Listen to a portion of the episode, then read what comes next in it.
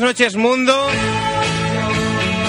buenas noches Sans, buenas noches eh, Barcelona ciudad, buenas noches área metropolitana de Barcelona, buenas noches Santa Coloma, buenas noches Ciudad Real. Y buenas noches a todos aquellos rincones a los que llegamos a través del 98.2 de la frecuencia modulada o a través de www.labilis.tk. La Bilis emitiendo para el mundo en full dimensional estéreo, porque hoy, por primera vez en como hace cinco meses, hago la Bilis con unos cascos en estéreo. No me lo puedo creer. Hoy me oigo por los dos lados. Increíble, increíble. Estoy que no cabo dentro de mí mismo. No sé si a ti te pasará igual, Fermín. Veo que por ahí también hay cascos nuevos, pero intuyo que no, Sí, sí, no, se oyen en, en estéreo. Lo que ocurre es que pasa como ocurrió hace tres semanas, que también se oye por los altavoces de, del locutorio. Sí. Y estábamos ahora mismo en la, en la duda de qué hacer, si disfrutar de los auriculares o de los altavoces. Y hemos comenzado con los, con los altavoces. Así me gusta, sibaritismo. Bueno, vamos a probar primero altavoces, luego si no auriculares. Pero ¿sabes, ¿sabes por qué está arreglado? ¿Por qué? Porque es que tenemos una junta Ya te digo. directiva que... Ya te digo. Anda que...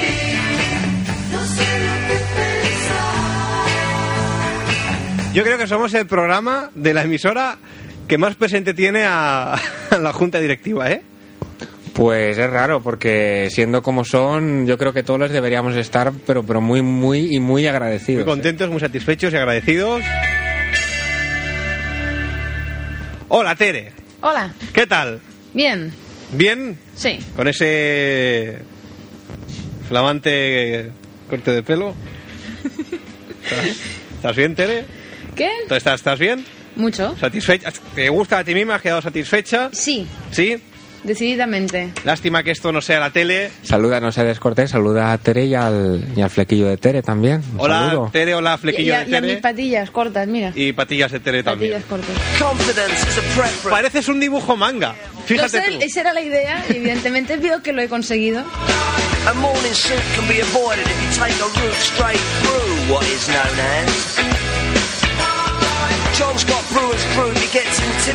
Empezamos un miércoles más, la bilis. Recordamos que ahora estamos los miércoles y los jueves a partir de las 11 de la noche, o más o menos. Ya está un poco pasadas las 12 de la noche en Ona de Sans Montjuic 98.2. Bueno, y a partir de ya mismo da comienzo la bilis. Ya podéis hablar con tertulios. Adelante.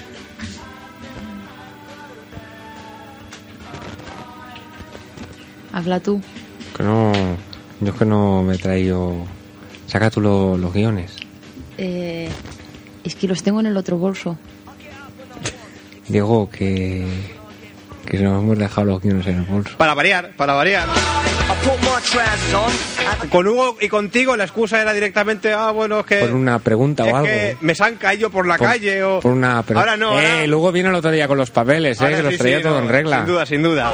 Ahora como tenemos componentes femeninas, la excusa es, me lo he dejado en el otro bolso. there will always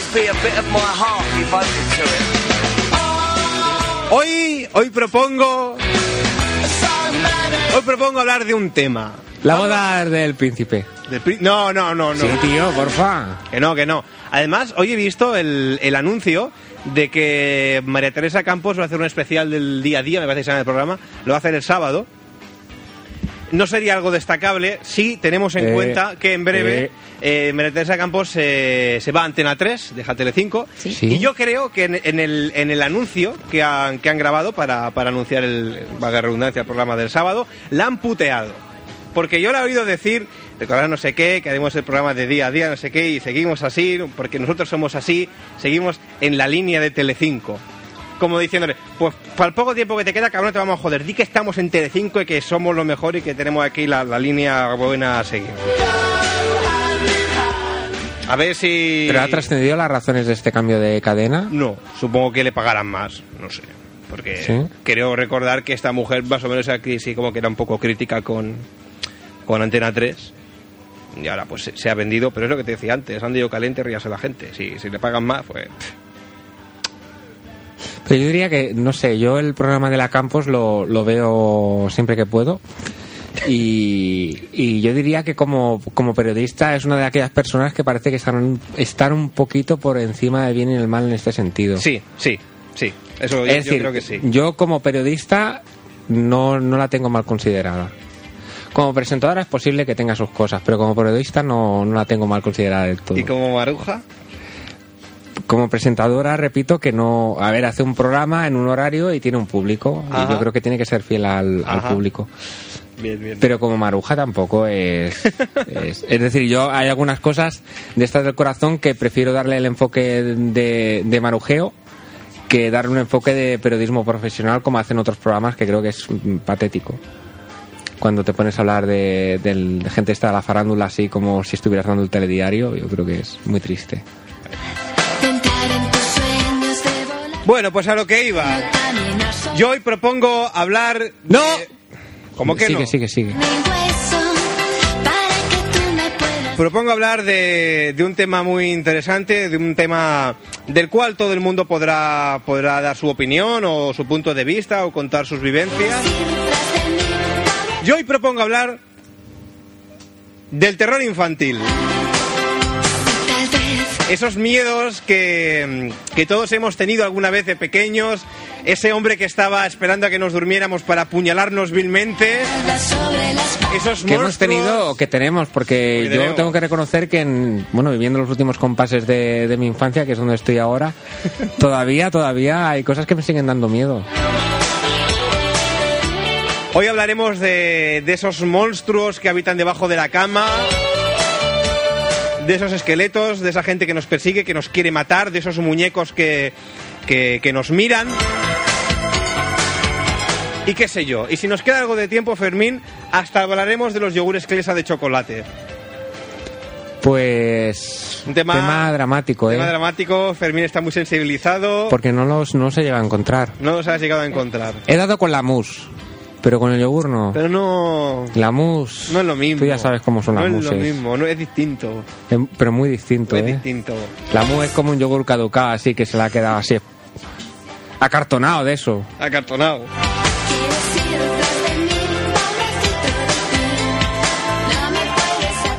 Y recordemos ya, porque ahora, a ver, mm, uy, esas miradas, ¿qué pasa? ¿Qué pasa? Uy, uy, uy, uy, uy.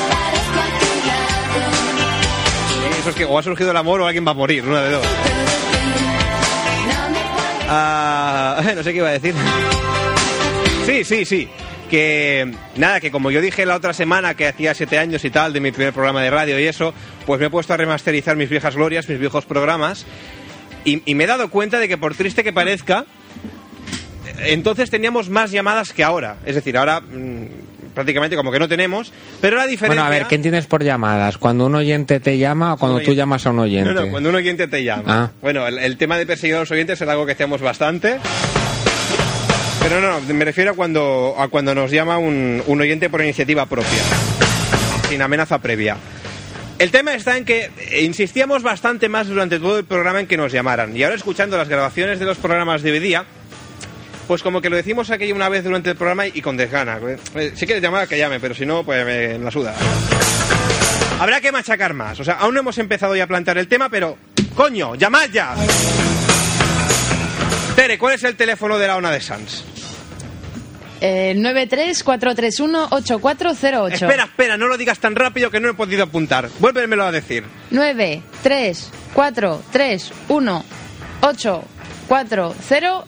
3, 4, 3, 1, 8, 4, 0 y 8. ¡Bingo! No me ha dado tiempo a apuntarlo, ¿eh? Es que va muy, muy Va rápido. muy rápido esta chica, va muy rápido. ¿Y para qué nos tienen que llamar, Tere? ¿Qué nos tienen que contar? ¿Qué nos tienen que explicar? Pues tienen que hablarnos de sus miedos infantiles, esos miedos a los fantasmas que hay en el armario, a los contenedores de basura y demás objetos. ¿Cómo? Perdón. Ay. ¿Perdón? Ay. ¿A los contenedores de basura he oído? ¿Qué? ¿Contenedores de basura? ¿Qué? Fermín, ¿tú le tenías miedo de pequeña a los contenedores de basura? Mm, a ver, por contenedor que va con C o con K. Con K, de conta- K de container. Vale, no, no me viene nada. ¿No? No. No te sale nada. No, te no me sale. No te viene nada en el No ordenador. viene nada. ¿No? A ver, espera que miro. Espera.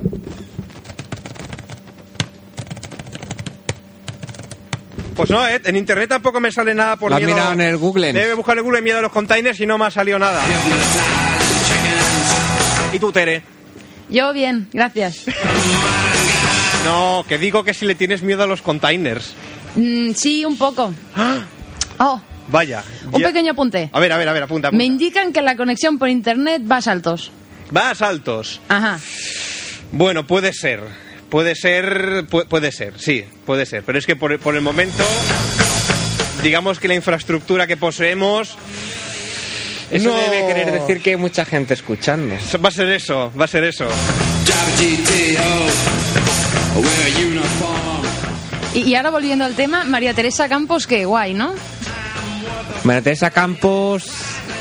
Yo es que cabe decir que, claro, yo María Teresa la escucho cuando estoy comiendo. Y no la ves. Entonces digamos que sí, es de aquel, aquel momento del día en que todo se hace, se hace pasable. Y toca la mesa de debate, en los periódicos y todo eso, y a nivel informativo lo considero que está bien. A mí me gusta, no es el telediario y da un punto de vista diferente. Pero hay un par de fachillas por ahí Claro, que déjalos correr. pero no son todos. Mm, Por, pero- eso no, por eso no es Antena 3. que sí. Porque fachillas, ¿quiénes hay? Dos o tres solo. Y normalmente sé, son no. cuatro o cinco y están equilibrados. ¿Sí? Sí, yo creo que en cuanto a opinión, sí que hay, hay opiniones así de derechas, pero también hay de, de sentido contrario. Yo es que soy más de ver los Simpsons. Más de los Simpsons. Sí. Es que a mí los Simpsons ya... Cuando ves diez un veces poco un capítulo, ya no, ¿verdad? Y eso de que tengan la cara amarilla y todo eso no, no me acaba a mí de convencer mucho. Mm, Deben de tener algo raro. ¿Qué? ¿Qué? ¿Han llamado o qué? Nada, El soporte logístico, estamos revisando el tema de la conexión a internet. Va, de aquella manera, pero, pero va. www.labilis.tk www.labilis.tk para escuchar la bilis los siete días eh, de la semana desde cualquier parte del mundo.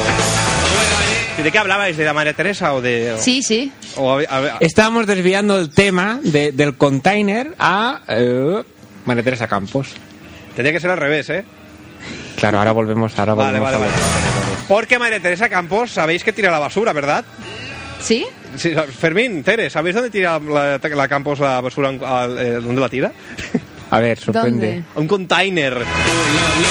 Tere, ¿a ti te dan miedo los containers? No. ¿No? ¿Y a ti, Fermín? Yo tengo recuerdos agridulces de los ¿Te containers. acuerdas agridulce? Pero no, no, te, Como miedo la no. comida de los chinos. Miedo no. Miedo no. Miedo no. A ver, define recuerdos agridulces. Un container, digamos que es un sitio donde se tira la basura Ajá. y durante algún tiempo era el medio de locomoción en el que los, los eh, alumnos, eh, digamos, aventajados Sí, eran desplazados hacia un barranco. intuyo que tú eres un alumno aventajado. No, ¿No? Yo era aventajado, pero, pero, pero no alardeaba de ello.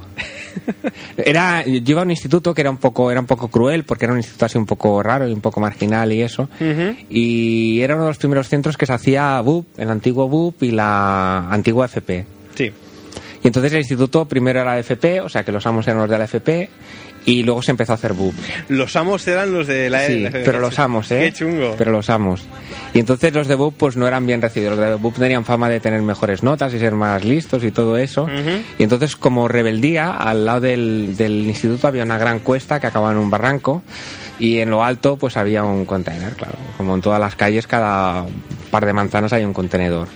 Y entonces había uno que quedaba justo en la puerta del instituto y bueno, cuando se salía había un sorteo Un sorteo. sin notario y el que quedaba galardonado pues tenía un viaje gratis. Lo peor fue un chico que se rompió un brazo y una clavícula. Por Dios. Sí, sí. O sea, no, no eran broma. La, la cuesta existía, terminaba en un terrible barranco y el container cogía, cogía velocidad. Por Dios. Sí, sí. Eh, a esas horas, a las horas en que salías del instituto, normalmente ya había pasado el camión de la basura o, o iba llenito. Bueno, cuando entramos en el colegio, el camión de la basura en San Boy pasa por la noche, no sé si aquí también. Sí. ¿Sí? Sí. Bueno, pues eh, se entraba por la mañana y se salía hacia el mediodía, o sea que no. Al mediodía estaba un poquito más lleno.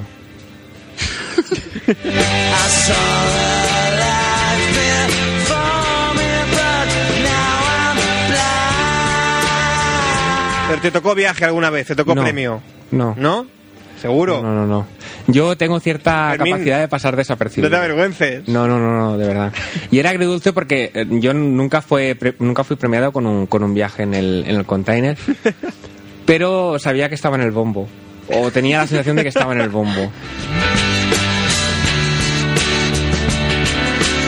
Pero por otro lado es que era tan divertido. Veías una cabeza asomar. ¡No, no! Pero cuando el, el, el container llegaba al fin de su trayecto, ¿qué ocurría? Volcaba. Claro, porque llegaba al bordillo, es decir, acababa un bordillo. Ajá. Digamos que acababa en, en una calle, bajaba por una calle y iba a morir en una calle que la cruzaba en perpendicular. Pero digamos que esta calle no tenía continuidad, o sea, al final era, daba bordillazo Ajá. y normalmente allí ya volcaba y quedaba sobre la acera. En el peor de los casos, que hubiera cogido mucha velocidad, que era porque el contenedor tenía más peso de lo, de lo esperado o porque el chaval tenía más peso de lo esperado, pues entonces daba bordillazo, el contenedor saltaba, pasaba a la acera y entonces ya sí que pasaba a la riera con dramáticas consecuencias siempre que lo hacía. Increíble. Y luego, Increíble. y luego, ¿quién se preocupaba de subir el container hasta arriba? Bueno, mm, los chicos de la basura están para eso. Un saludo para Esto es como los platos sucios de casa. Tú lo dejas allí en la pica y, Y luego no sabes cómo, luego ya están otra vez en el un, plato. un saludo para los chicos de la basura. De buen seguro nos escucha. Bueno, esto más que un, un terror infantil, es un terror adolescente, ¿eh, Fermín? Un terror aquello de la pubertad. No, infantil. Infantil, infantil. 16 años, 17, pero infantil. 25, infantil.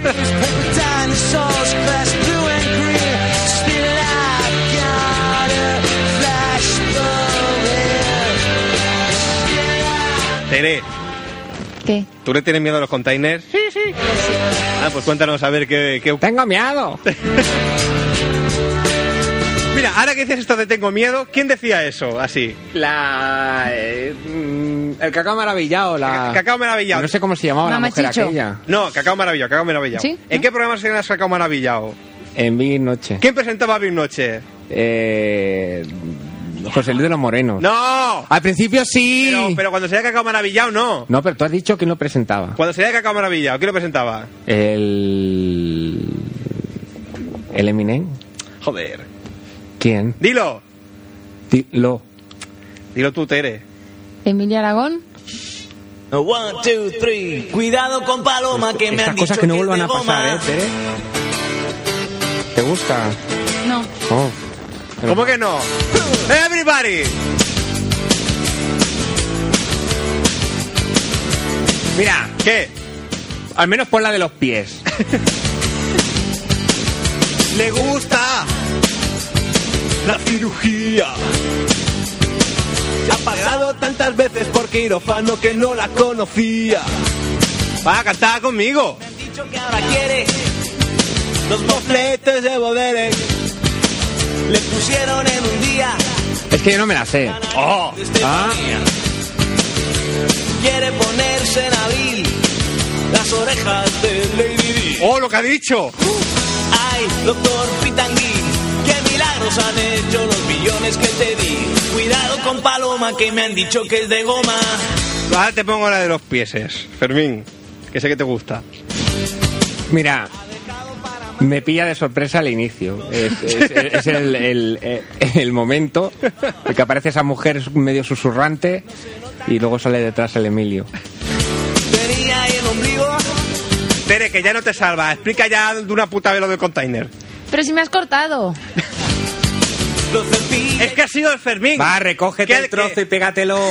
miedo a darle un abrazo. Yo creo que esta tía se me rompe en pedazos. Cuidado con Paloma que me han dicho que es de goma. Bueno, a ver. Yo recuerdo. verde, lo pintamos de color verde, Eh, sí, sí, plástico metal, plástico. plástico. Plástico, Plástico. verde, plástico verde. Junto a mi casa hay dos esquinas que delimitan la isla de casas. ¿Con ruedas o sin ruedas? ¿Las esquinas? No, no, el container. Oy, oy, oy, oy. Qué risa más falsa, ¿eh? Era para crear ambiente. Venga, hable. Ambiente de humor en la bilis. Ay, momentos de humor, momentos de humor, paranoico crítico. Pues había dos containers. No uno a cada- interrumpas más a la tele, hombre, que no que está intentando... Es que voy a acabar hablando de María Teresa Campos otra vez. Cuéntalo del container. Vale, pues había dos containers, uno a cada lado de la isla de casas, con ruedas verdes y de plástico, como los que hay ahora. ¡No! No, no, no, los que hay ahora se abren como, como en un círculo Ah, ah. y los de antes era como subir la Ay, tapa. Y los que hay parecidos a eso ahora son grises, no, no verdes, se han cambiado de color. Y además ahora encima se, mm, hay otros que pisas y se abre. Exacto, son Pero más... en mi época ya no, mi época era con la mano y te llenabas la mano de... Bueno, es igual. Vale. Cuidado con Paloma. Y, y yo de pequeña veía muchos telediarios, cosa que mis padres debían de haberme prohibido. Sí. Y claro, lo único que hacía era ver bomba aquí, bomba allá, bomba no sé qué. Y pues yo cada vez que iba a tirar la basura, además que era de noche, pues yo abría con mi manito, que casi no llegaba al, al container, y tiraba la basura y escapaba corriendo. Vale, un momento, vamos a situarnos. ¿Qué edad, Ajá. qué edad tenías? Así a ojo. No sé, nueve años o algo así. Nueve años, Nueve vale. añitos, va. ¿Sobre qué hora bajabas la basura? Pues sobre las nueve y media, diez Nueve y media, diez. de la noche. Vale. Eh, ¿Horario veraniego o de invierno? De invierno. De invierno, vale. A esa hora ya es de noche. Vale. Sí. O sea, pon- nos ponemos en situación. Un monstruoso container verde amenazante en la esquina acechando a un... Es el container... Ace- Aquella vez que fuimos al cine del barrio. acechando a una niña de nueve años que en plena noche, sola y, y despavorida, baja la basura. Qué mala leche dejarte bajar sola a esa edad por parte de tus progenitores. Hay que ver, ¿eh? Ahora no sé si estoy exagerando o no, pero yo recuerdo que era así. Vale. O sea, que tenía 15 años, eran las 6 de la tarde y era en verano. Bueno, entonces tú llegabas allí Sí. y te ibas acercando y ya de lejos veías aquel monstruo de color verde que te miraba. Te ibas Sí. acercando y ¿qué, qué pasaba? ¿Se te aceleraba el paso, el, el pulso? Un poco, el pulso era tum, tum, tum, más rápido, bueno, más rápido de lo normal. Bolso de basura en mano. Sí, encima de las de las que no tenía el cierra fácil, de lo que tiene un nudo ahí enorme hecho. Bien. Y, y- Yo, yo quería hacer un inc- inciso, eso es muy triste, pero peor es bajar la basura en bolsas del Prica. Bueno, también me tocó alguna vez. Yo ¿eh? las bajo en bolsa de pica. Es tristísimo. ¿Por qué? Porque además, bueno, ya menos que bajo con tres o cuatro. Se llena enseguida. Va a pelar una naranja, yo lleno tres bolsas. Ya se volvió y te gritó. Pues, pues yo era bajita y no llegaba del todo bien. Y entonces, claro, pues me ponía de puntillas, levantaba la tapa y con la otra mano tenía que coger impulso porque fuerza nunca he tenido. y entonces era como hacer el arco de, de, de Asterix y Obelix y encestarla dentro y salir corriendo por miedo a que dentro hubiera un, detona- un detonador y explotase. ¡Oh! No hay, no hay que tomárselo en broma, ¿eh? Hombre, a ver. Como dijo un día Javier Nart en Crónicas Marcianas, los atentados de ETA tienen cierta lógica. Una lógica infernal, como dijo él, pero cierta lógica. A no ser que tuviese una caserna de la Guardia Civil, el container al lado, tampoco digo yo que... eh, bueno, no sé, pero vaya, vaya. Los baños de sal. Bueno, yo lo entiendo, que con nueve años tampoco te planteas que Claro. una caserna de la Lo- Guardia los Civil. containers los carga el diablo, ya lo dice. ¿Y ¿Alguna vez pasó algo o, o se lo comentaste a alguien o...? Sí, te lo comenté a ti el otro día. Oye, no, no me acordaba, no me acordaba.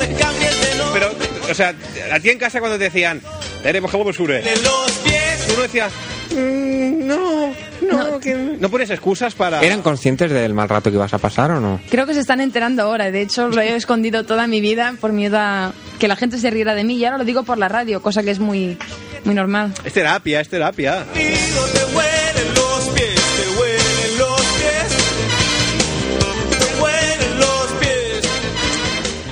Pues ya sabéis, si queréis hacer como, como Fermín y como Tere, queréis contar historias de containers.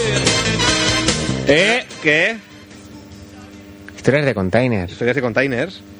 Hasta ahora habéis contado historias de containers. de contenedores de basura, De containers, de de containers. contenedores de de basura. containers. No es lo mismo. Fermín, vas a provocar. Estás jugando con fuego, Fermín, Diego. el que está jugando con fuego eres tú, vas a provocar que abra un inciso en el programa y explique una cosa. Mm, Uy, Fermín, Se volverá a llenar la Billy de containers, yo te aviso.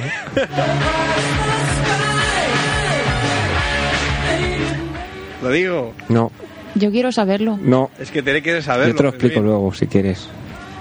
¿Tú te acuerdas? Ha- Haz ver que cierras el micro y que me lo explique. Hostia. ¿Tú te, tú te acuerdas eh, un programa de radio que hacían hace años por la noche que, que había gente que entraba en un chat? ¿Cuál de ellos? ¿Cuál va a ser, va- Uno que estaba el Antonio y le preguntaban, ¿está o no está? Ese, Vale. ¿vale? Pues había gente que se metía, que se conectaba a los chats con unos nombres así como container. ¿Pero quién puede llamarse container? Alguien que tenga dos dedos de sentido común, ¿cómo se va a llamar a, a sí mismo? Pues mira, te container? lo voy a decir. receptáculo de suciedad y de basura y de, y de restos. ¿Cuál es la calle esa que sube para el Ferrer? ¿Cómo se llama? La calle que sube para Ferrer, Josep Tarradellas. No, Josep Tarradillas es la que baja de... La, la que gira luego. Dices. Maciá, sí. Ay, pues no sé cómo se llama esa calle. Bueno, pues en, el- en la esquina de esa calle con Sí. Josep Tarradellas, un sábado por la, por la noche, después de una lánguida borrachera, pues tú preguntaste, bueno, tú dijiste, ¿por qué no te metes en esos chats? te buscas un nick o algo, te metes por esos chats y conoces gente. Y entonces yo dije, pero ¿y qué ni me pongo? Y entonces estábamos sentados en el coche con sendas turcas y enfrente había un container precisamente de los verdes. Te dice, no sé, pues ponte un nombre, cualquier cosa sirve para ponerte un nick. Y... Entonces, aquel alarde de creatividad fue post-container mismo. Post-container mismo con J. Gemina. Pues, pues eso, ya está. He hecho el inciso, seguimos hablando de containers, es que no cambiamos de tema. Si queréis hacer como Tere y como Fermín y explicarnos vuestras historias de, de containers, si, os daban miedo los containers, si no os gusta el diseño de los containers actuales, si sois obesos y cuando vais vestidos de verde os meten botellas por la boca, si os metían dentro y os tiraban, o si os llamabas container en un chat. Eh, 93-431-8408, habláis ahora o calláis la puta boca para siempre. Joder. Bueno, yo te voy a contar una historia de miedo como Dios manda, como las de verdad, como la de los niños. ¿Sabéis qué? ¿Qué? Quito la música. Debajo de la cama de mis padres viven esqueletos. Están ahí. Pero antes de los esqueletos habían unos monstruos de color negro muy grandes, con los ojos rojos. Has y, cuando, probado- y cuando se fueron esos, probado. vinieron los esqueletos. ¿Qué? Has probado de barrer, cabrón.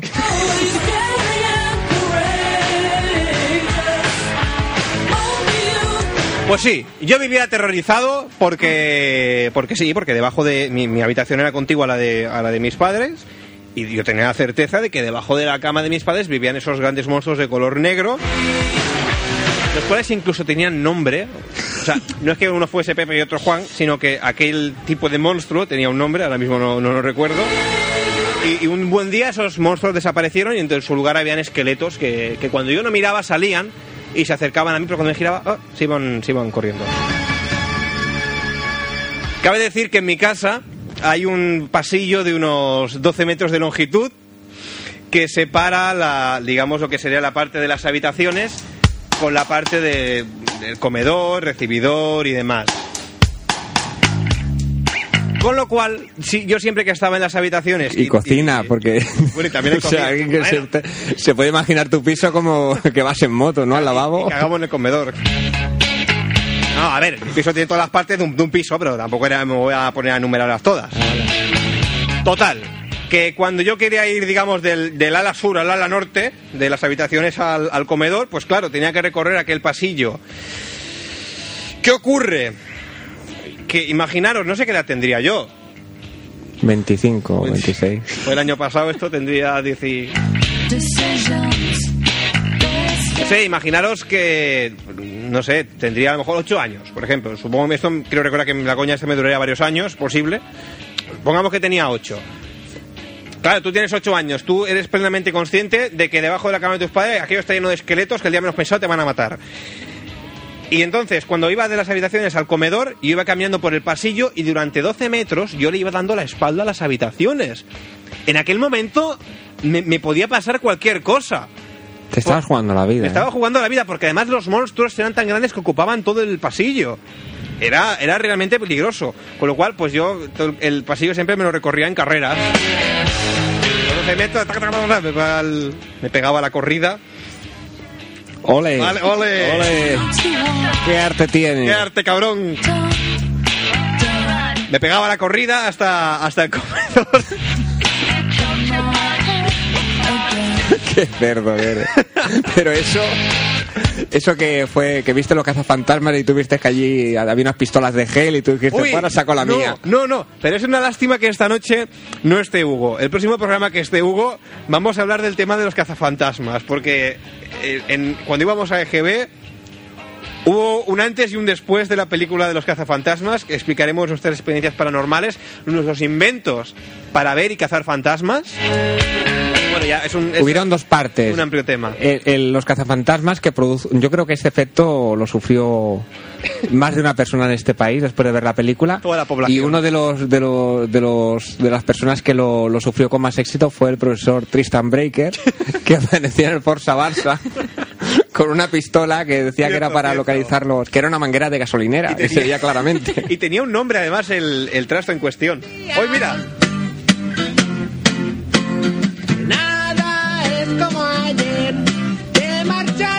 Esto eres un, un gran artista. ¿Estos quiénes son? Y estamos promocionando. Estos son anarquistas, se llama. Es un anarquista, es un grupo. Es de aquí de Sans, ¿eh? No, es un solista. Es un solista. Porque está él solo. Y hablo con la pared, ya me estás dando Es bueno, ¿eh? las chapas que te compré. Este trozo se pega. Pues a mí no me gusta, sí, a ¿eh? mí sí.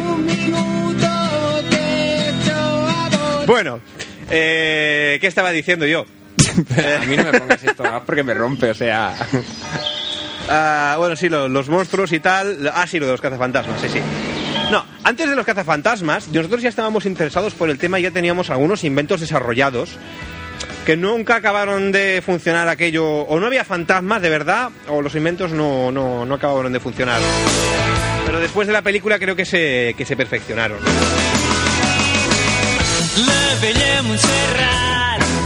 Pues, pues mm, recuerdo en esto de los esqueletos, los usodichos esqueletos que vivían debajo de la, de la cama. Recuerdo un día en concreto en que, porque es que además me acuerdo que, que mi madre era mala. Me metía Era. me- es- bueno, es, pero antes lo era más, porque era muy cruel. Y yo no sé si era consciente de lo que hacía, pero me metía miedo. Porque yo recuerdo que cuando yo era pequeño en mi casa había un recogedor de basura muy grande. También es que como yo era pequeño, a lo mejor lo veía más grande. Pero yo creo que era muy grande. Y era un recogedor de basura de color azul, pero yo recuerdo que era una cosa tal que así.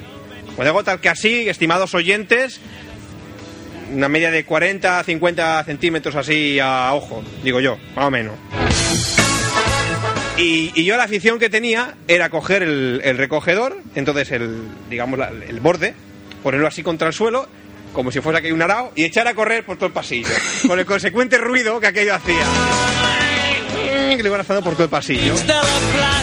Y mi madre, pues para que no hiciese la jugarreta, no sé si me decía que estaba el hombre del saco al final del pasillo, o yo qué sé. Pero para mí que los esqueletos los puso ella. Porque vamos, si no, no tengo otra explicación. Y recuerdo que un día llegué a tal sugestión mental que creo que vi una, una mano que asomaba así por el por el borde del... del es- Tere también vio una. No, no, lo mío es... es- ¿Tú viste, es- al, tú viste al terrorista que ponía el detonador. No, yo de mm, mi abuelo, que en paz descanse, uno de los dos, el otro, bueno. em, El otro que le den. exacto. Pues eh, era cojo, bueno, le habían tenido que amputar una pierna, entonces llevaba una pierna, pues, eh, ¿cómo se llama? Protésica. ortopédica. Ortopédica, exacto, muy bien. Y, y él la guardaba debajo de su cama. Oh, por- Pero, espera, espera, yo no lo sabía. Entonces yo iba por ahí, tiquití, y me dice mi madre, pasa la escoba debajo de la cama de tu abuelo. Uf. y, y paso la escoba y me sale una pierna.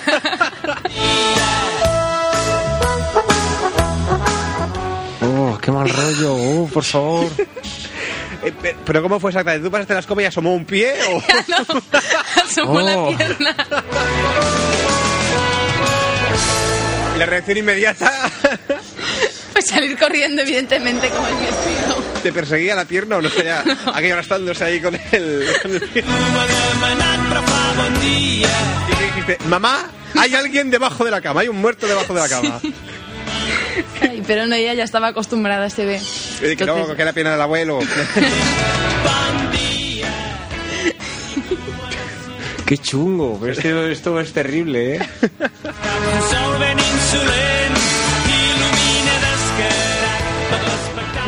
y la barriste. No, no, la dejé en el sitio, la dejé en el sitio. Porque a todo eso tu abuelo dónde estaba, sin una pierna. No lo sé, pero no estaba en la cama.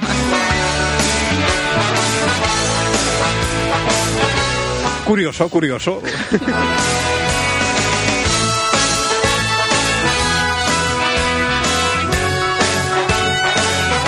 Pues ya sabéis, hoy aquí en, la Bilis rememorando los, los terrores infantiles, los terrores de la infancia.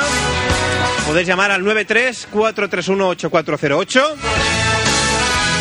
Contáis cómo eran esos monstruos que vivían debajo de la cama. A mí nunca me ha pasado, pero sí que comentándolo con gente, parece ser que era bastante común el, el temor de que había alguien debajo de la cama que te apuñalaba cuando, cuando estabas durmiendo. ¿A ti te han Sí, sí, apuñalado, sí, Tere? sí. No. No. ¿A ti? Yo siempre he tenido, y de hecho tengo camas sólidas, camas que no tienen nada debajo. Es otra opción, es otra opción. Por eso en ese caso no. Yo lo que sí quería comentar es una cosa que no es que me diera miedo, sino que además fue el triunfazo de unas colonias de estas de parece, cuarto, quinto de GB, que era provocar miedo. ¿Cómo provocar miedo? Y entonces hay una cosa que lo podéis probar porque es infalible. A ver, un momento, ¿cómo provocar miedo a los 8 años o est- o 10? De hecho, cómo provocar pánico. ¿Cómo provocar pánico con 8 años? Sí, a una persona cualquiera. Vale. Entonces, el miedo básicamente es, es una situación de incertidumbre hacia algo desconocido o inesperado. Entonces, un momento en el cual uno pues está pues que, que es fácil de que algo no se lo, no se lo, no lo prevea o no le, le caiga de sorpresa es cuando está durmiendo. Ujú.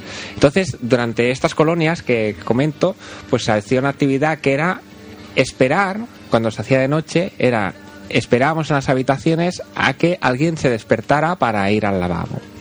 ¿Vale? Entonces es en la situación en que uno está medio endormiscado, va medio deambulando entre conciencia y subconsciencia. Entonces, ¿qué hacer una persona cuando va al lavabo, que además va con las luces apagadas, prácticamente por, por ultrasonidos como los murciélagos? Y...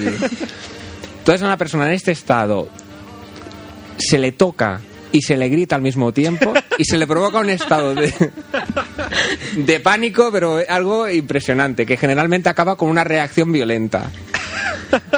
Entonces durante unas colonias pues era, era el pan nuestro de cada día, claro. Luego también eh, el chico cuando, cuando recobraba un poco la conciencia, veía lo que había pasado, claro, se lo explicaba a los profesores, los profesores pues bueno, tampoco era una putada muy grande ni nada así como para recriminar mucho. Pues decía, hombre, pues Fermín, no lo hagas más esto, que le hace un susto al chico que te lo puedes cargar. Te lo puedes Pero claro, cargar. tampoco era, era para más, porque decía, ¿tú qué has hecho? No, es que me ha asustado yo también y claro, le he gritado y él se ha asustado también y... y es muy divertido, sí, podéis hacerlo si tenéis algún hermano, los papás y esto mejor que no porque Porque pegan. pueden, pueden morir un poco así de... No, no, el, el impacto es fuerte, ¿eh? Yo lo he sufrido en primera persona porque entre yo y mi hermano también hacíamos pruebas de vez en cuando. Hacemos pruebas. Y el impacto es muy, es muy fuerte. Lo podéis hacer en casa, es muy, muy divertido. Recordad, eso sí, hacerlo en presencia de un adulto. A ver, Fermín, si vas a inducir a la audiencia que corra riesgo de que vayan con de eso contra la salud pública. Hombre, Pero ¿cómo- ¿qué vas a hacer? Papá, papá, despierta que voy a darle un susto al hermanito que va a ver tú qué risa nos echamos.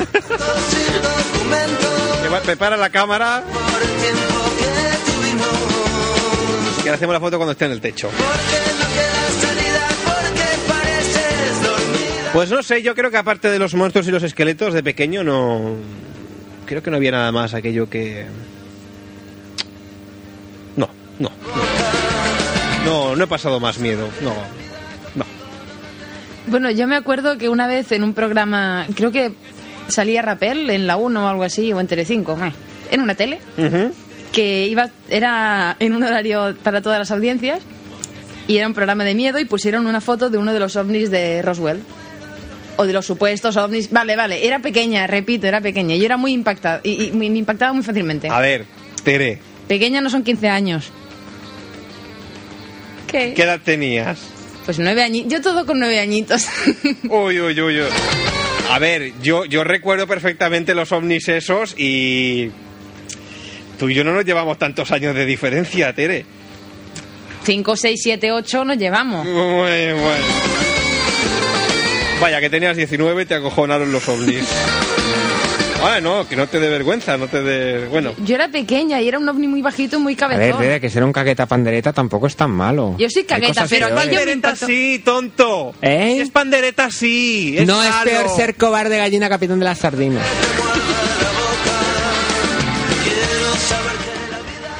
Yo acepto que soy cobardica, pero que antes lo era más. Pero no te excuses en que eras pequeña, eras grande, Tere. Pero, pero iba agachada. Total, que viste el bicho por la tele. No creo que fuese Rapel, porque Rapel y Roswell, la relación Rapel-Oswell no... No, no, no, Sí. pero era, era, era un programa todo sobre fenómenos paranormales y evidencias y cosas raras y metieron una foto en primicia del animal, bueno, del extraterrestre. No sé. En primicia. En prim- según ellos en primicia. Bueno, no sé si era ese o otro cualquiera que se parecía. Tenía un cabezón muy grande y era como naranja y tenía pinta de estar El muerto. naranjito. Hostia. Tere, las fotos de Roswell eran en blanco y negro. Pero no sé, Era naranjito. sois malos Estás conmigo. perdiendo credibilidad por momentos, Tere. Tú, tú, tú te drogas, ¿no? Bueno, viste a naranjito y te impactó. Y bueno, total, tú lo viste por la tele. ¿Y qué sucedió? Sois malos conmigo. Pero un poco así, chico, un poco así, chico, pequeño. Un poco como 40-50 centímetros. Como el cogedor ese que Uy, tenía el uy, Diego. uy. Bueno, a ver, Pues, me- tú viste el bicho ese, el animal de la nave espacial por la tele. ¿Y qué ocurrió? pues que tu- tuve miedo y desde entonces pues duermo mirando hacia la puerta. Y bueno, estuve como unos meses, cinco o seis meses, que tardaba mucho en dormirme porque estaba con los ojos abiertos y, medio drogada mirando, mirando a la puerta. Ahora la he dicho. ¡Fumaba porro! ahora la he dicho, ¡Ahí, ahora ahí, la he ahí dicho. quería llegar yo! Ahora que me agafar. Tú sabes que yo tengo mi propia técnica, que es más barata. Tú, Fermín, que es tu... Planta, autocultivo. No, no pretendo ahora dañar tu imagen, pero tú que sabes más de endrogarse, Fermín, ¿tú qué opinas de la conocida bebida gelocola? El gelocatil con Coca-Cola.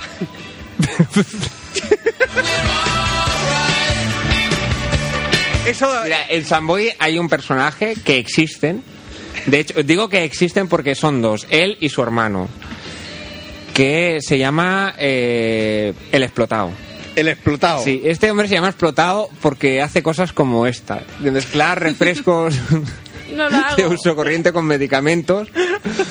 Amén de otros artículos de ferretería como cola de impacto, pegamentos y cosas por el estilo. Prosigue. No, Gelocatiles no, con Coca-Cola. pero un momento, un momento. O sea, pa- para llegar a analizar el miedo de Tere... Es que no lo sé, yo eso nunca lo he tomado. Y una vez por error mezclé una Coca-Cola con una aspirina y lo pasé muy mal. Sí.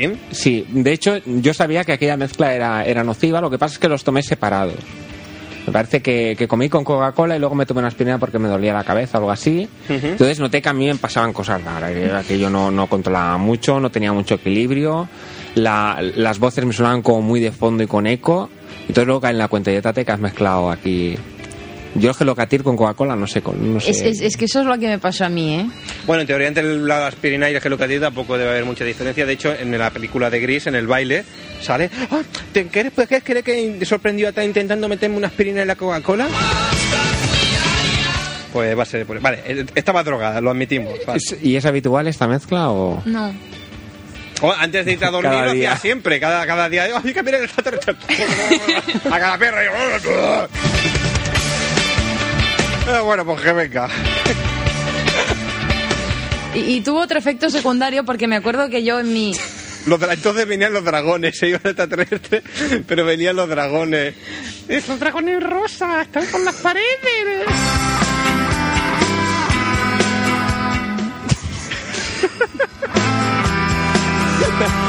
Irse a dormir es una aventura. Es mejor que esa por aventura, tío.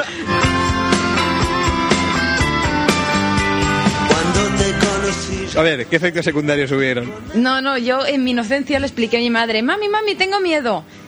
¿Por qué? Porque me dejaste ver el programa De hecho de dijo, tengo miedo. aquellos años pasados. Cuando te conocí ya no salías con aquel chico. Espera. Qué bueno que es, eh, qué three. bueno. Con No. paloma Hombre. que me han dicho que es de goma. Es obligado, es obligado. Pon la de los pies. Ay, pongo la de los pies. Pero que estaba con calamaro. Pero es que ha dicho lo de tengo miedo. Perdón, que este, que este no es pute. Ya, ya voy a decir. Welcome. Please lower your monitor volume. ¡Pute!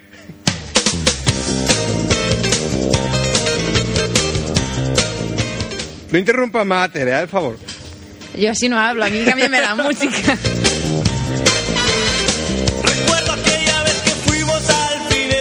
Ay, bueno. Porque sale como, recuerdo que ella... Sale como un poco... Atención. Parece que llega corriendo al micro o algo. Atención, atención. Se acaba de producir un corte histórico en la bilis. ya está. La semana que no. Es que este hombre últimamente cualquier salida de tono que hace ¿Qué ya está un corte la para la semana que viene? Mañana, que mañana hay programa.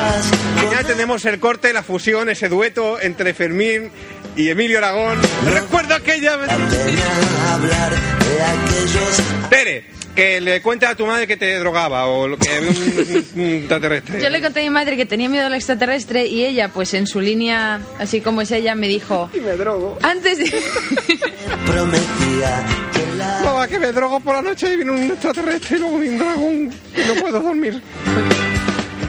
que hoy me ha dicho mi madre que sí me, que me va a escuchar, ¿eh? Pues va a ser vida. Está luciendo, ¿eh? Oye, eras lo mejor de su vida. en fin. ¿Y qué? ¿Qué le dice eso a tu madre? Y me dijo que para no tener miedo, pues que cada día antes de irme a acostar me rezase tres Padres Nuestros y una de María. Tus pantalones Imagínate que se te aparece el extraterrestre con la Virgen al lado. Ya- ya tomadas todas Y además las virgen que siempre están así. Con una cara así como. Hacen así, cuando se aparecen hacen. Qué miedo que me está dando. Esto es una chica que ha vivido una infancia terrible, ¿eh? Terrible, terrible. Uy, uy, uy, qué más rato. Lo de container es una mierda. La, la- vamos, que está, está viva de milagro.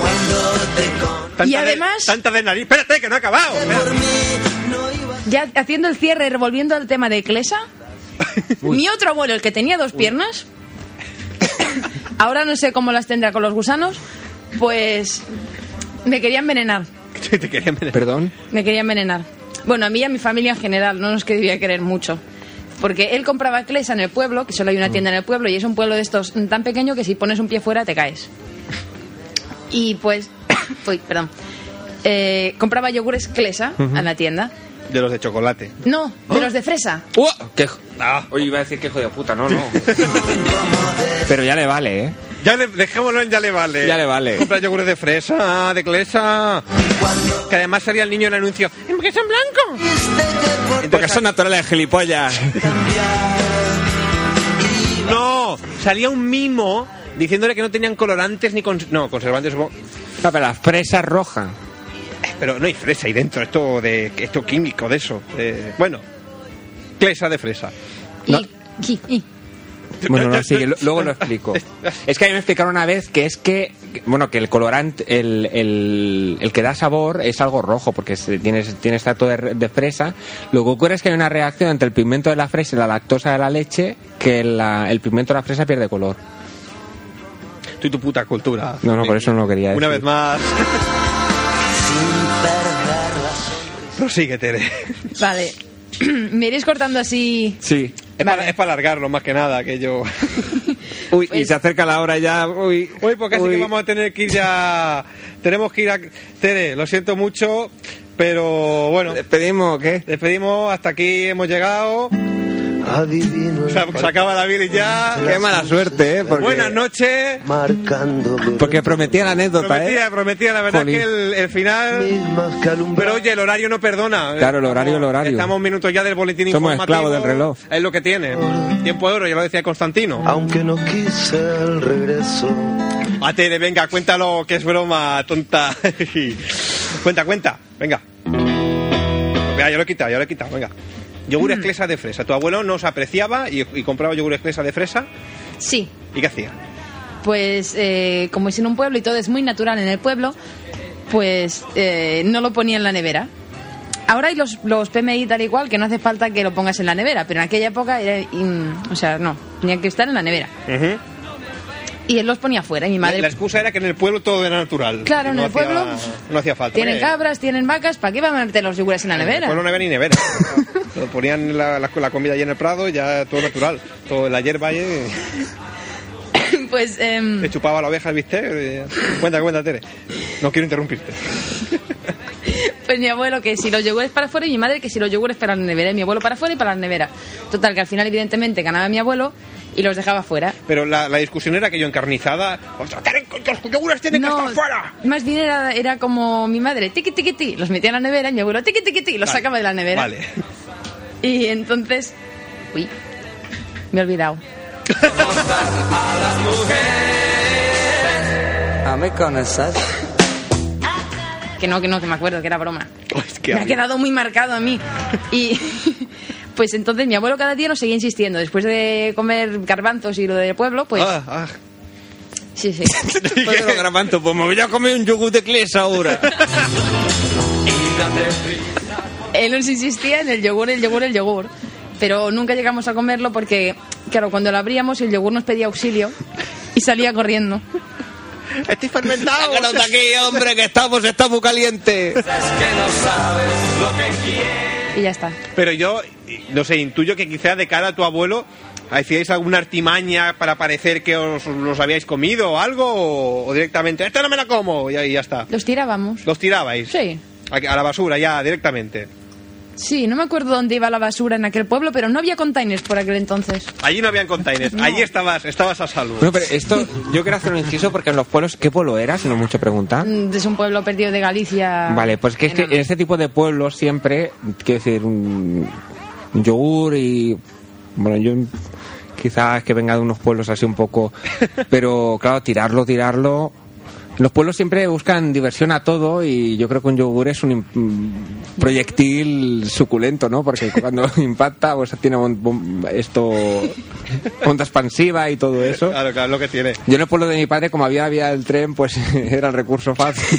¿Le yogurazo al tren o qué? Sí. bueno, no, o sea, yogurazos no, pero todo tomates y cosas de estas cuando algo se quedaba Todo iba pa'l pasado, tren, Sí, iba tren. pa'l tren. La gracia era conseguir un tren que los, los al menos antes lo sabía, que la, las ventanas no eran... Eran como los ojos de buey, es decir, no hay manera de abrir aquello, es decir, si, si queda manchada por fuera, te comes todo el viaje sin ver lo que el paisaje, digamos. Y entonces nos poníamos allí en un puente para tener un buen ángulo de, de disparo y, y el rollo era ese, impactar las ventanas. Que me acuerdo que al final se te, aquello se te iba a la olla y ya cogías barro directamente y la cuestión era tapar las ventanas a, por Dios, por a toda costa. ¿Hacíais guerras de yogures entonces o no? Perdón. ¿Hacíais guerras de yogures? No, éramos muy buenos. Tú tienes un poco... bueno, Fermín, tú, tú Tere, pregúntale a Fermín que te, que te cuente un día lo de la... Tú dile, cuéntame lo de las garrapatas. Cuéntame lo de las garrapatas. Cuéntaselo, Fermín. Es más, haz la imitación de Garrapataman. No, mañana. ¿Viste que eres un villano? Te lanzaré una garrapata, long. Cuéntalo, cuéntalo. En orgullo. Oye, yo me, yo si hubiese hecho algo así, yo lo contaría con orgullo, ahí con dos cojones, claro que sí, hombre. No te amedrentes. Pues, ¿y qué cuento? Pues lo que hacías, Pues nada, que yo me iba a correr, bueno, me voy a correr todavía por la montaña. que anda, que no habrá sitios para. Luego decías que si yo, por el, que si yo por el pasillo, tú por la montaña. Pero la montaña, eso es Claro, saludable, ¿no? Correr por el campo, el aire puro y todo eso. Claro, claro. Por culo, por culo. Y entonces, si, si corres por la montaña, sobre todo en este tiempo en primavera, pues hay garrapatas. En- entonces, de, de- de forma natural, pues pasas entre los matojos y se te quedan enganchadas en los calcetines, en las piernas y todo eso. La garrapata da un tiempo en hacer el agujero en la piel para hincarse y engordarse, que es lo que suelen hacer. Entonces, digamos que si vas a correr mm, 40 minutos, una hora, pues no le da tiempo y más con el sudor y eso, pues no. Te andan por la pierna, pero ya está. Entonces, yo lo que hacía cuando, cuando iba a casa, pues es, claro, me miraba por, por seguridad, sobre todo que no se te suba ninguna y todo eso. Entonces, cuando las encontraba, las cogía. Entonces, lo que hacía era. Pues no, cuenta, cuenta, ¿qué hacías? ¿Qué hacías? cuando había, veía a alguien que no, no me caía bien, pues se la lanzaba. Mi ambición es mi Entonces yo, interés. lo- los últimos dos kilómetros del trayecto, pues lo solía hacer ya con las garrapatas en la mano. Pero qué, qué asco, qué cabrón. Y- y entonces- Con la mano llena de garrapatas, Fermín, alimaña. Así Dios. lanzando. Mando. Entonces pasaba por allí, pues pasaba pues cualquier vecino, cualquier. Entonces, pim, lanzaba una Pues mira, a ti te va a caer una garrapata, saca. Podría ser. Pero tú imagi- o sea, es decir, queridos oyentes, aprovechando que esto no es la tele y tenéis la, la virtud de imaginar, ¡Uh! ¡Uy! ¿qué? Uy, ¿Qué hora es? Pero si es la hora ya de acabar el programa. Ahora- ahora- Vaya, por ahora- Dios, que se ha hecho, se ha ahora tiempo ahora no te encima, me ¿eh? Vosotros imaginad, bueno, no digo que imaginéis a Fermín, imagina un, un chico normal, de estatura mediana alta, moreno, corriendo en chándal y con un puñado de garrapatas en la mano y cuando pasa... Pero que no se ven, cuando que igual pasa- tenía cuatro o cinco, pero las llevaba en la Cuando palma. pasa alguien, el gesto de... Coge- No, no, no es así. Yo ya llevaba una pinzada. Llevaba una cargada ya, llevaba una cargada. Claro, claro. Eh, que estamos hablando de no es algo ocasional, ¿eh? Esto es nivel profesional. Tú llevabas una garrapata cargada. Una broma. O sea, tú llevabas cuatro o cinco en una mano y en la otra aquella ya a tiro. Es que lo explica y parece que vaya de medio lado por el peso de las garrapatas ahí. Bueno, entonces, ¿cómo era la maniobra? Pues nada, la lanzaba. ¿Y, y qué hacía? Había veces que se la lanzaba a los perros también. Qué mala Sí, persona, no, Fermín. qué malos los perros. ¿Por qué? Pues se miran y se cagan ahí en el suelo. Entonces yo también era más pequeño y no tenía la conciencia de que la culpa era del amo. Entonces yo al perro- Que pillaba al perro. Pobres perros, Fermín.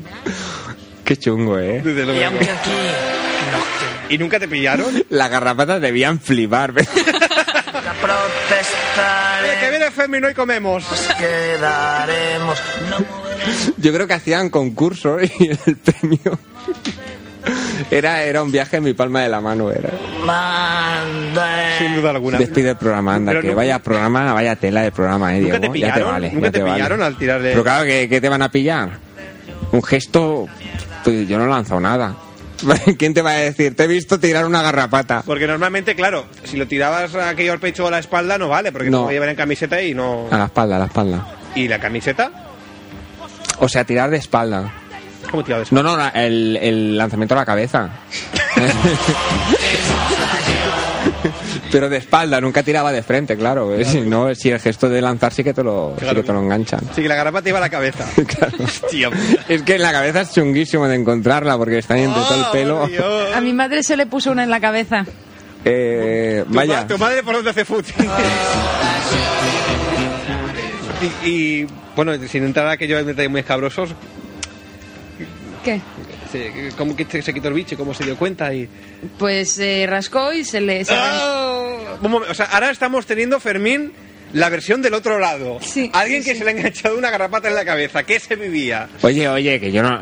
No, ¿Cómo no, fue- llegó esa garrapata? Fue muy duro, ¿eh? Fue muy duro y va en serio. A ver, breve resumen. Se, ras- se rascó y se quitó lo que era lo, lo que había engordado. Entonces las La patas que cabeza se dentro. separaron ¡Oh! se quedaron dentro. ¡Oh! Y entonces le fue bajando por el cuello. ¡Uh! ¡Oh! Va en serio, va en serio.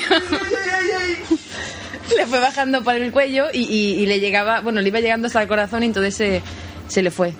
Se hizo remedios de los chungos raros suyos y eso y se le fue. Pero era peligroso. No jueguen. no jueguen con ellos en sus casas. Pero, cu- pero cu- cu- cuando has dicho le, le iba bajando por... A ver, El bulto, tenía el bulto que era la, la cabeza que había quedado dentro y Sí, las sí, patas es que eso y le iba así. bajando. Es Por- decir, la cabeza está dentro y si, y si tú estiras y no haces algo para que la, la cabeza... Es decir, el rollo está en que el bicho muerde y muerde como en los perros estos de presa. Es decir, eh, mantiene la mandíbula cerrada o las pinzas o lo que tengas. Entonces la, la, la cabeza nunca se separa de la, de la carne. Y además está por debajo de la piel. Entonces lo que hay que hacer es, me parece que el remedio es o alcohol o acetona Aceite. o aceite para que se desprenda la cabeza. Entonces ya sí que la puedes quitar. Si no, tiras hasta que rompes el cuerpo, separas el cuerpo de la cabeza y la cabeza queda dentro. Entonces la, la cabeza se puede ver como el bicho acaba muriendo porque solo tiene la cabeza, Ajá. pues eso está dentro de, está dentro de una vena, se desplaza por la vena. Y eso a mí de pequeña, ahora me acordaba, me daba mucho miedo porque me lo explicaron una vez y claro, yo decía, digo, bueno, un cuerpo dentro de las venas, ¿cómo coño lo ¿Y saca? cómo acabó la historia? Pues se le fue. Se le fue. Sí, bueno, es que mi madre también es aficionada a curanderos y cosas de estas. Es, es muy extraña mi, mi casa. Y entonces, pues al, Pues final, sí. al final se le fue, pero, pero estuvimos un tiempo acojonados. Porque ves un bulto que Digamos cada que día... intervino la Virgen. Y el alien y Rappel, sí. y veías el bulto como si iba Se veía el bulto que cada día lo tenía un poco más abajo. Le fue Mira. bajando, lo tenía como en la coronilla, le fue bajando por la nuca.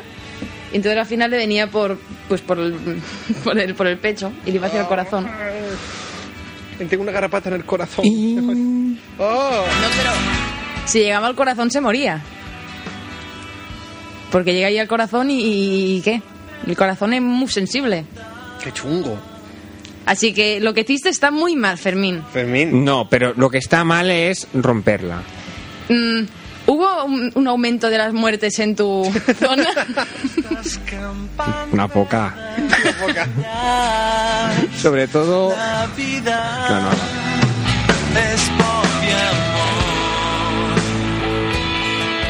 Un último apunte sobre las garrapatas y concluimos el, el programa. Yo no hace mucho mm, dejé un compact. Un, un compact Hostia. en formato digipack. Que son estos que son así como en una funda de cartón que se abren. ¿Vale? Os ubicáis, digipack. Bueno. Pues meses después, yo dije, ay, este compact es mío, me lo llevo. Y, y cuando llegué a casa y lo abrí, al, al abrirlo, pues justo digamos en, en lo que es la línea central de, de la, lo que es el, el marco del libro, digamos, cuando lo abres, había algo, un, algo negro, un resto de algo. Y yo hice así para, hice con el dedo así para, "Ay, esto, es- esto es mierda. Digo, lo voy a quitar. Y dije, coño, la mierda tiene patas. y, y dije, uy, esto es un ser muy extraño. Yo no, no he visto muchas garrapatas en mi vida, pero sospeché que aquello era una. Y pensé, bueno, como supongo que esto debe estar muerto, vete a saber el tiempo que lleva aquí, lo voy a dejar aquí para cuando vea a esta persona que le deja el compa, le va a decir, me ha devuelto el compa con una garrapata. Bueno, yo no sé el tiempo que aquella garrapata ya llevaría en el compa cuando yo me lo traje para casa. La cuestión, que unos dos meses después me acordé y dije, mira lo que te voy a enseñar. Estaba viva. Se había movido. Y al, y, al, y, al, y al abrirlo de nuevo, movía las patas. Pero estamos hablando de un bicho que a lo mejor llevaba ahí medio año. Comiendo cartón. Porque si no, ya me explicaréis de qué vivía. Y estaba viva. Tú lo entiendes. No, Tú lo entiendes. no. Y, y tú a esa garrapata no, no le vas a dar una- unas expectativas de vida mejores. La cogí ¿Eh? la tiré por la ventana. En un disc ahí toda, La- toda la vida. la tiré por la Pues ventana. la pones ahí en, en la cabeza de un hombre que sabes que no se lava, que va a tener ahí un futuro bueno, un trabajo ahí, pa- va a tener unos hijos ahí, va a tener una oreja para que se pongan ahí detrás de la oreja. Un Lo porvenir. entiendes ahora, lo entiendes porvenir. ahora. Claro, claro. En fin, esto ha sido la bilis. Nos vamos despidiendo ya. Nos volvemos a escuchar mañana a partir de las 11 de la noche. En el 98.2 de la frecuencia modulada, Ona de Sans Montjuic y en www.labilis.tk, eh, 24 horas por internet, emisión online, www.labilis.tk. ¿Algo que añadir, Tere? Hoy me he encontrado un insecto al abrir mi bolso. No sé, una garrapata. No sé lo que era, era como alargado, como una hormiga, pero más alargado y Así como verde. negro. Las hormigas son negras y rojas, pero normalmente negras. Y el bicho este era negro. Sí, Es que hay unos bichos que son alargados y verdes. Pero... mantis religiosas. No, no, pero de tamaño así muy pequeño. Pero ¿cómo era de grande el bicho? Es como una hormiga, pero el los cocodrilos también son alargados y verdes. Tu cultura, Fermín. A ver si va a ser un cocodrilo lo que tenía en el bolso, no te das cuenta. ¿Pero estaba vivo el bicho? ¿Se ha ido volando o qué ha O hecho? sea, estaba corriendo por, por, lo que, por lo que es la línea de cuando abres el bolso, pues estaba... tiqui, tiqui, tiqui. Está que en un estadio de, de carreras. Este de- Fermín, ¿algo que añadir? Yo a colación de lo que has dicho de las garrapatas en los CDS, nosotros de pequeño, en los, en, cuando íbamos a la EGB, en los libros, eh, metíamos moscas. ¿Y la chafabais? Sí. Qué marranos. Había veces que intentábamos eh, crear eh, un, especie collage. de collage. Qué sí. asco, por Dios. Dibujos con las moscas. Está aquí un poco más a la derecha, rollo Dalí, con las No, pero hormigas, buscamos pero una foto que fuera así de un paisaje y tal. Entonces colocábamos las moscas en como si estuvieran posadas. Luego cerrábamos, inmortalizábamos el momento. La mosca así de grande eh, en proporción en un prado, aposentada, al lado de las ovejas del rebaño. Tenía la una mosca. infancia muy dura, Diego, ¿eh? Me consta, me Era consta. muy chunga. En fin. Ya está. ¿Ya está? Vale. Pues sí. Bueno, pues yo... Mm, No, me parece que no tengo nada más que contar. Bueno, una, una vez había, se coló en casa un, un dragón de esto, una, una salamandra de esta, y mi madre le echó lejía. Para que tomara algo. No sé si es que la vio sucia o, o pretendía acabar con ella. Pero bueno, ya está. Eh, Está en el cielo ahora la salamandra. Yo, yo cuando le dije, pero mamá, ¿cómo le has echado lejía? Dijo, sí. Ponle un poco de jamón, ponle un poco de jamón dulce, pero no lo pongas. En fin, nos volvemos a escuchar mañana con más historias de bichos y garrapatas a partir de las 11 de la noche. Hasta entonces, adiós. Adivino el parpadeo de las luces que a lo lejos va marcando mi retorno. Son las mismas que alumbraron con sus pálidos reflejos hondas horas de dolor. Aunque no quise el regreso, siempre se vuelve al primer amor. La quieta calle donde el eco dijo Tuya es su vida, tuyo es su querer. Bajo el burlón mirar de las estrellas que con indiferencia hoy me ven volver. Volver. Con la frente marchita, las nieves del tiempo platearon mi sien. Sentir que es un soplo la vida, que 20 años no es nada, que febril la mirada, errante en la sombra, te busca y te nombra. El alma aferrada a un dulce recuerdo que lloro otra vez. Tengo miedo del encuentro con el pasado que vuelve a enfrentarse con mi vida. Tengo miedo de las noches que pobladas de recuerdo encadenan mi soñar.